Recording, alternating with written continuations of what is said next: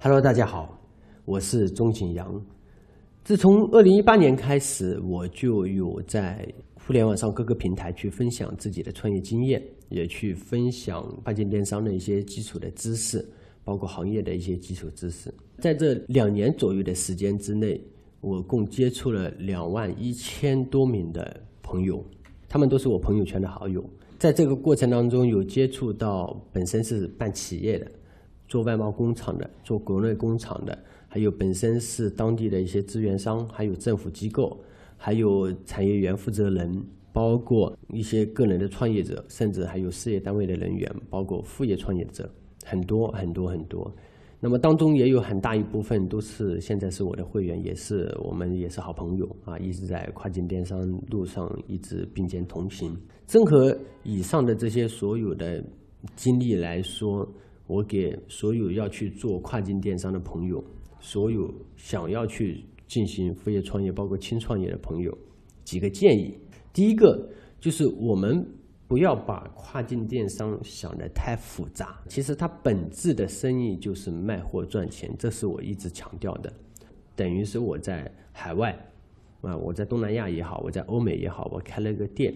我将这个产品通过网络卖出去，其实就等于早期零三零五年那时候时候，我们是将产品以前陈列在店铺里面，只不过那是后面呢陈列到了线上淘宝店铺里面，让全国的人民都能购买。那现在同理，我们是将国内的产品直接陈列到海外的电商平台上面，让全球的人民都能够进行购买，就是这么一个道理。但也不要把它想得太复杂。但也不要把它想得太简单，为什么呢？嗯，你想一下，天下没有没有不竞争的生意啊！如果有，你也叫上我，反正我是没有发现过。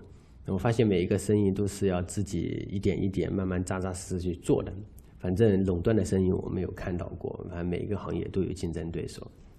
等于说你开了一个店铺，开到你的县城或者市区里面的一个街上面，商业街里面。那你也会存在竞争对手，你的竞争对手就是你隔壁的衣服店，或者是你隔壁的商家，那这些都是存在的。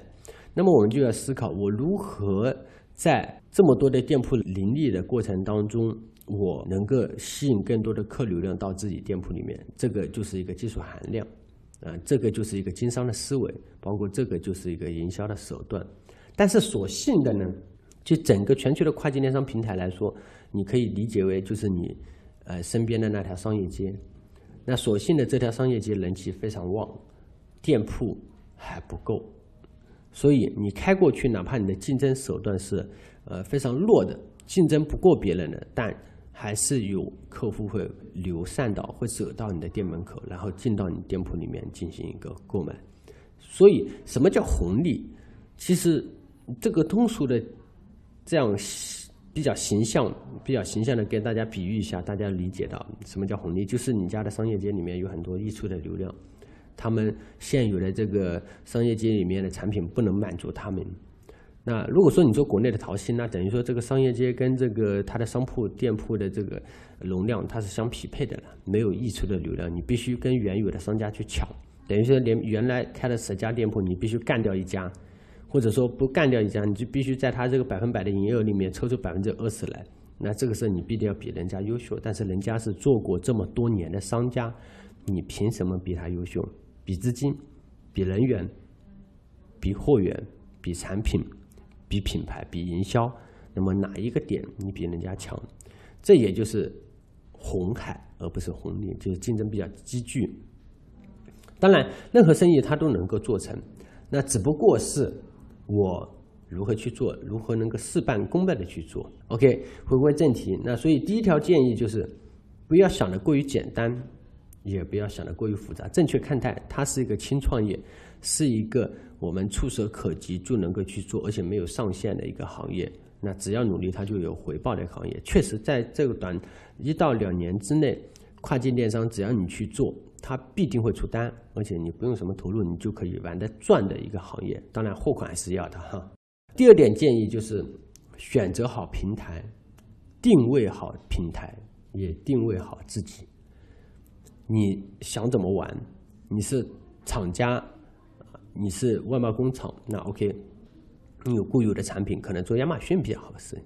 那么你是呃稍微有点实力的企业，那你想在外贸的这个市场上，在跨境电商、出口零售的这个市场上，我想承担什么样的角色？你想承担的一个角色，决定你在跨境电商市场里面的一个投入，包括你的人员的配比，包括你的经营的方法，包括平台的定位，这些都会所关系到。所以。也要进行一个充分的调研，比如说你是个人啊，或者副业创业或者轻创业，包括各个方面，那你可以选择东南亚，因为它不需要投入，你就可以玩得动。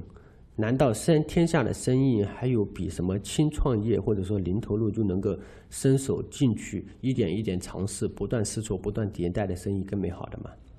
是吧？因为所有投入资金呢，它都会存在着大额的风险。当然。每个行业不一样啊，我只是站在我们普罗大众的一个角度去分享我的个人的一个观点。那第三个呢，不要一上来就进行大的布局啊，感觉好，比如说个人创业，然后我一上来我先租个大办公室，先买个几十台电脑，然后我再招两个干淘宝的来去干跨境电商，我跟你说行不通。所有的创业，特别是我们个人去创业的时候，不管是副业创业还是轻创业，我们。都是要先从自己干起，啊，一定记住这句话，自己先学，自己先了解整个行业的业态，自己摸索整个平台的一个玩法，哪怕不行，叫人带着你去做，那这个时候你才能够一点一点迭代成长。如果说你招几个员工，让他去跟你摸索前进，你幻想一下。如果他有这个本事，他跟着你干什么？所以其实最终创业初期都是要靠自己。特别是像我们这样的草根，绝对只能靠自己，自己先扎根扎下去，摸索通透之后，自然和愕然，后面我可以扩充团队都没有关系。但前期一定要自己懂，自己了解，这个就是中国的生意，没有办法的事情。所以你说创业很艰难，也很艰难；创业很苦，也很苦，但创业很有趣啊！当然，大家绝对要把控风险啊！如果风险把控不好，那不就有趣了？而是有坑了。那最后一点，第四点，合伙人可以找。创业初期合伙人可以找。其实，如果是说你做东南亚虾皮的话，他们不需要什么合伙人，你一个人就可以先干起来，因为他没有什么投入，你找什么合伙人？最终，你哪怕是要找合伙人，也是要什么？按结果说话。纯正的投资人，纯正的投资人，我个人觉得在创业初期没有太大的必要。如果说是以东南亚虾皮这一个平台来说，因为没什么投资的，是吧？唯独缺的是什么？一起干的伙伴，一起干的伙伴。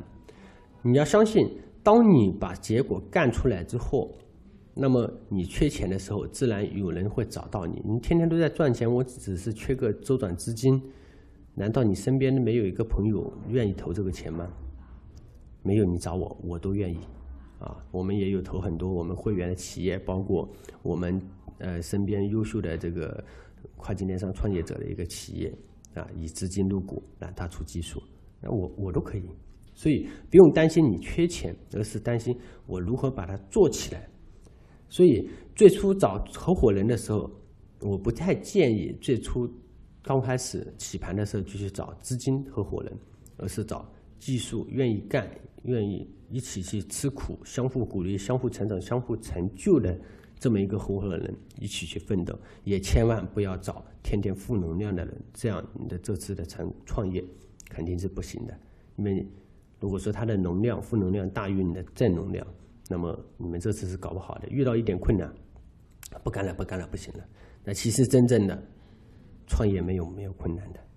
那最后一点就是，如果说是经营这个。非要找投资人，那么就经营股跟投资股要分开啊，要分开。为了后续的发展，为了后续的一些激励，因为跨境电商人才是非常重要的一个点。为什么这么说？下期再跟大家分享。简单分享四个点。如果说大家还有什么疑问，欢迎可以在下方评论区找到我。非常感谢大家，谢谢。